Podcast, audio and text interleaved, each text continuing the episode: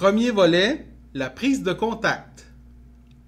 La prise de contact, c'est l'accueil que le groupe offre aux personnes qui vivent et qui ont vécu avec un problème de santé mentale. On doit d'abord se préoccuper d'accueillir la personne humainement, de l'écouter, de l'aider à préciser ses besoins et de lui expliquer qu'est-ce qu'on peut faire pour l'aider en fonction de ceux-ci.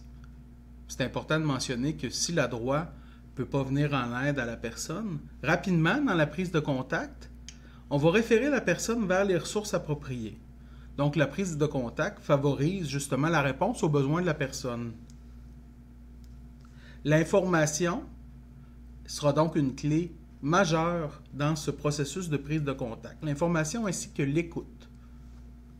C'est ce qui constitue, en gros, le volet de prise de contact à l'organisme La Droite Chaudière-Appalaches.